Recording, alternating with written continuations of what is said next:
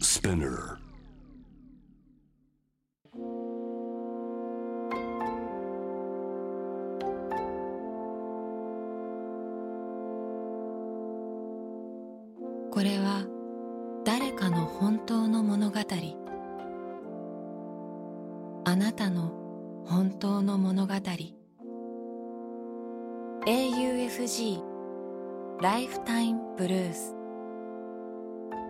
This program is brought to you by au フィナンシャルグループ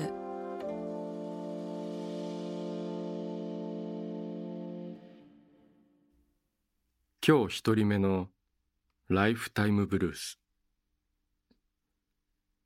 1988年鹿児島県生まれ東京に暮らし会社員として働く彼女の本当の物語。自由に生きる。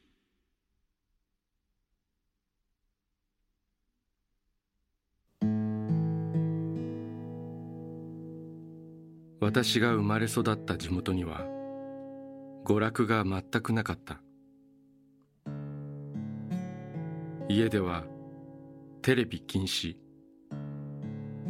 映画を見に行こうとするとバス代とチケット代で4000円以上かかった。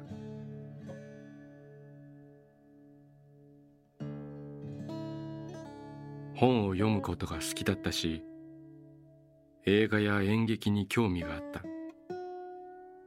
でも私が通っていた学校には演劇部なんてなかったし年に一度の文化祭では演劇をやっていいのは最上学年の生徒だけという暗黙のルールがあった。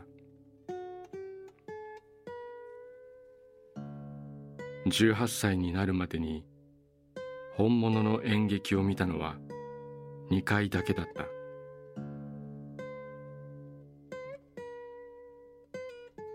そんな私だったが大学進学を機に演劇を始めた。娯楽がなかったことへの反動ではない。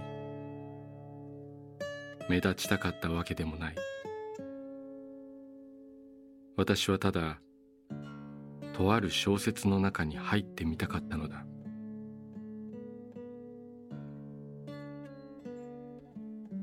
ある種抑圧された街の中で生きていた私にとってその小説は自由に生きることを教えてくれた。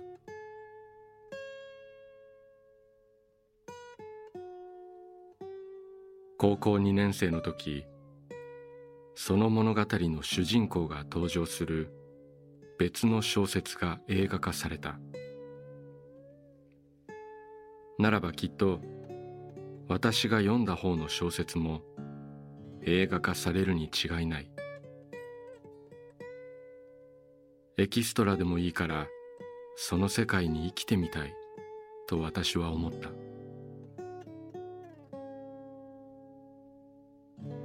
それで演劇の世界に飛び込んだのだ。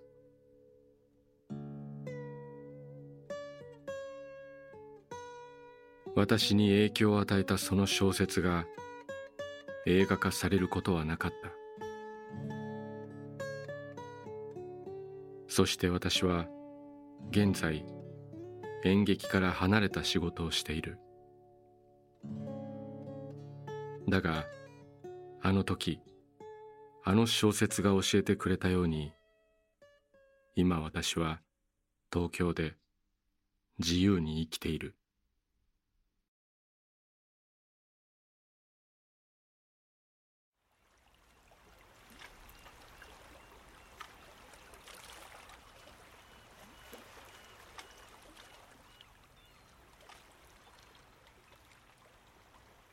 息をするようにあなたの話を聞く。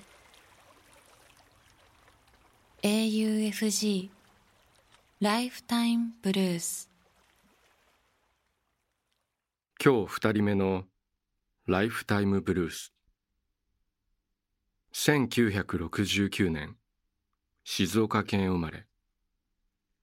大阪で自営業をする彼女の本当の物語。私の息子。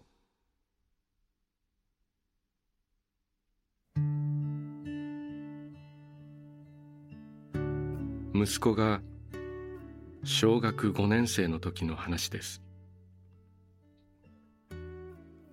息子は少年野球のチームに入っていてピッチャー希望でしたがキャッチャーで4番でした。11月のある日息子は監督から明日はピッチャーとして試合に投げるようにと言われ練習のためマウンドに立ちました。2球目を投げた時突然息子がマウンドで倒れました。私はそれをママ友から電話で知らされました。足がもつれて倒れたと。私は軽く考えていました。車に乗せて近所の病院に連れて行けばいいくらいの怪我だと。ところが担架に乗せられた息子は猛烈に痛がっており救急車を呼ぶ必要がありました。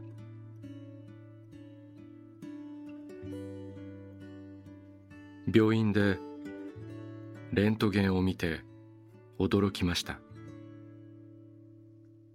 息子は骨の病気で太ももの骨には空洞ができていたのです。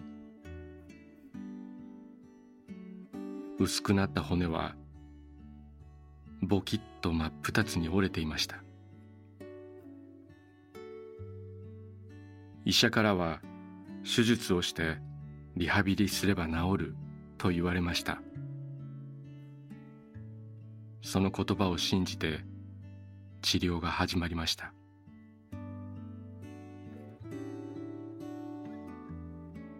入院し骨折した箇所に外から釘を刺して固定し骨の治療が始まりました。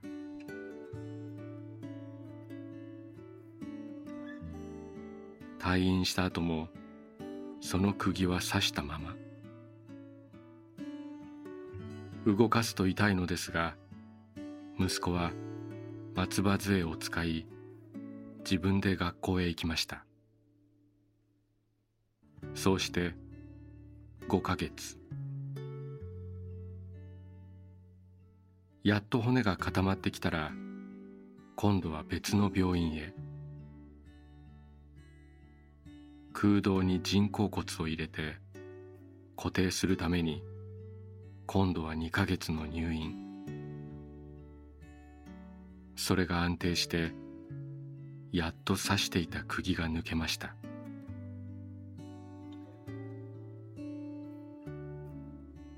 最初は立つだけでも相当な痛みがありました。半年以上の入院生活によって息子はすっかりぽっちゃりした体に変化していました。入院中テレビで車椅子バスケを見て僕こんなスポーツするのかなとつぶやくように言いました。かつて彼はクラスで一番の俊足でした。もうこの子のスポーツ人生は終わったんだなと私は思い内心がっかりしていました。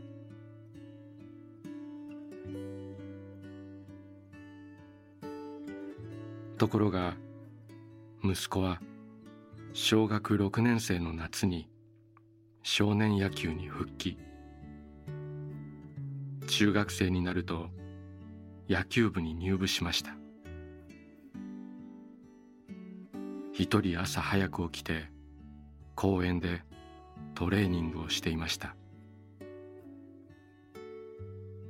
そして中1の終わり頃には彼は1年生の中でただ一人のレギュラーでした。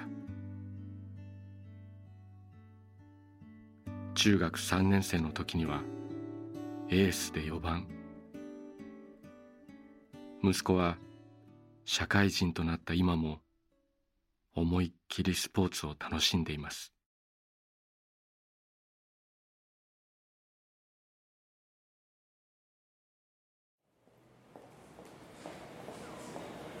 あなたの物語に耳を澄ます。AUFG ライフタイムブルース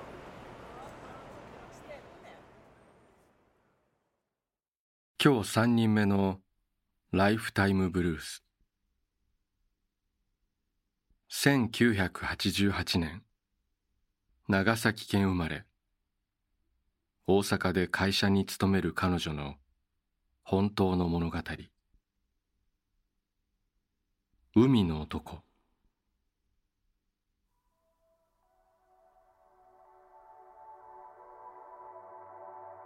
私の父は地元で漁師をしている。私が生まれた頃はおじいさんと父とおじの三人で海に。現在はおじの息子と父の二人で海に出ている。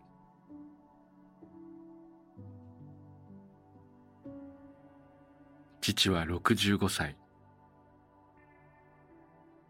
現役の漁師だが腰は曲がっているし体力も落ち始めている。だけどまだ海に出ている。娘の私には自慢の海の男だ。今でこそ私は父のことを周囲に自慢し誇りに思っていることを堂々と語れるが子供の頃はそうではなかった。父の休みはしけの時だけ。家族旅行をした記憶はない。長期の休みなどなくどこかへ行くとしても日帰りで出かける程度だった。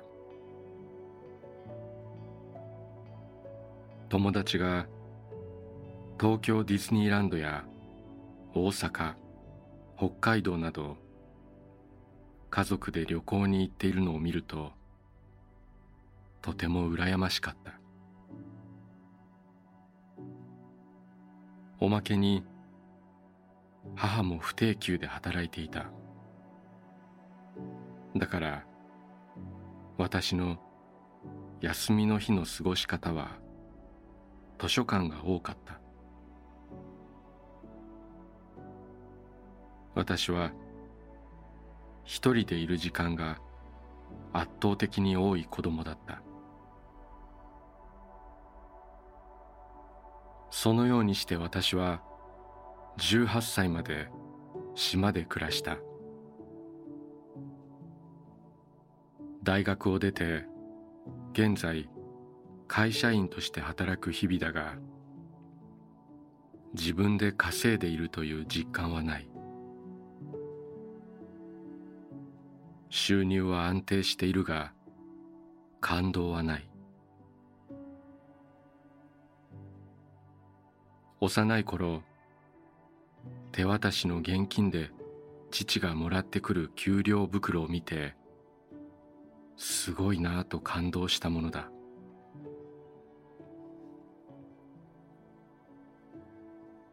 昔父の船で大きなマグロが釣れた時があった。私がまだ島にいた頃だ。あのマグロのおかげであんたを大学に行かせることができた。これが母の決まり文句だ。確かにそうなのだ。だから感謝でいっぱいだ。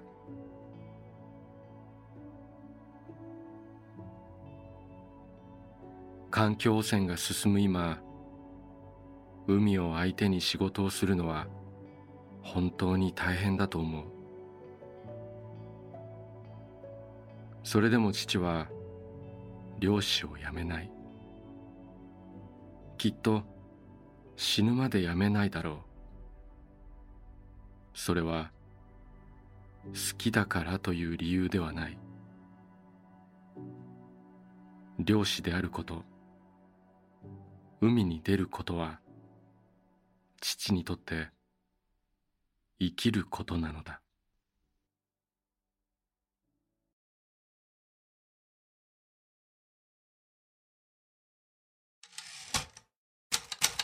「AUFG ライフタイムブルース」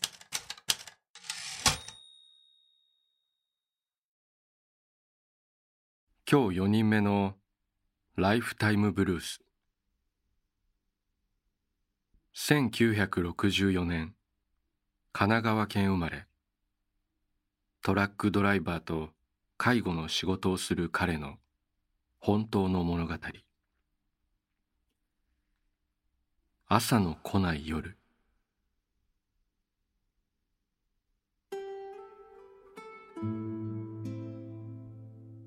その頃僕はもう二十歳を過ぎていたが酒好きな父の晩酌に付き合うことはせず無口な父とテレビを見ながらリビングで過ごすのが日課だった。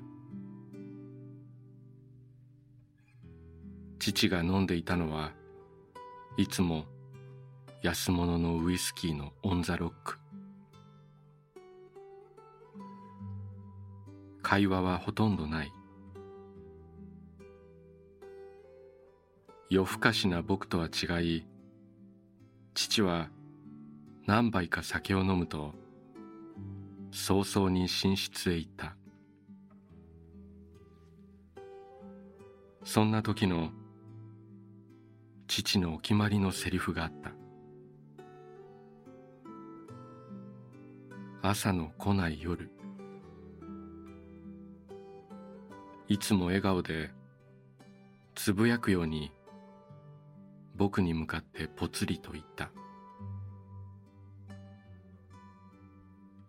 高校を卒業してすぐ働き始めた父は途中体を壊しながらも定年まで真面目にその仕事を務め上げた。朝の来ない夜という父の言葉には朝が苦手な僕への憂いがあったのか。父は多くを語らない人だった。父が亡くなった日父の寝室で冷たくなった父と雑魚寝をした。親しい親戚も一緒だった。父が好きだった落語のカセットテープやクロード・チアリの CD をかけて賑やかな夜を過ごした。それは物静かだが洒落た父の要望だった。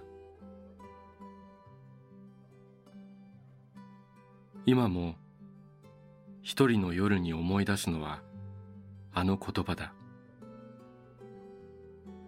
朝の来ない夜。朝の来ない夜をマジに迎えた父からこう言われているような気がする。笑えと。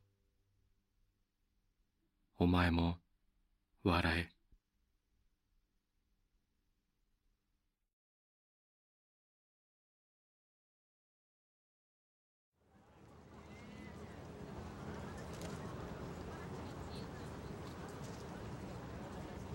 AUFG ライフタイムブルース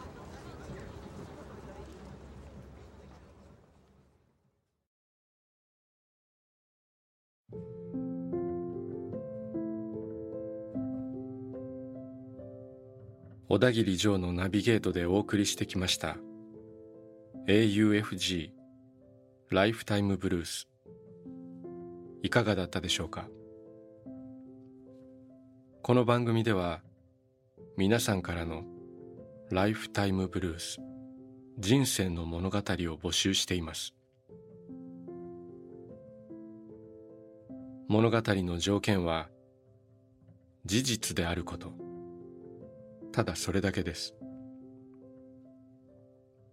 短くて構いません。内容テーマスタイルすべて自由です。人生を変えた出来事。日々のちょっとしたこと。家族や友人。ペットの話。旅の思い出。何でも構いません。あなたがこれはちょっと紙に残しておきたいなと思うことを番組ホームページの投稿欄に書いて送信してください。今まで物語なんて書いたことがないという人も心配はいりません。LINE やメールをするように気軽に書いてみてください。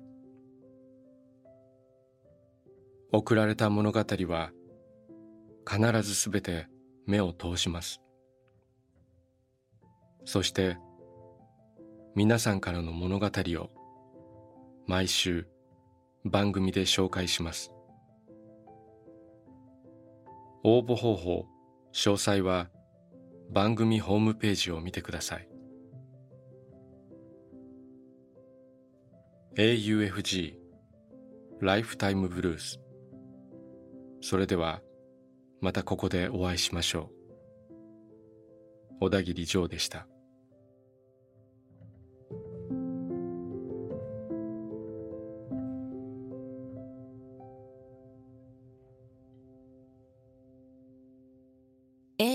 FG ライフタイムブルース This program was brought to you by au Financial Group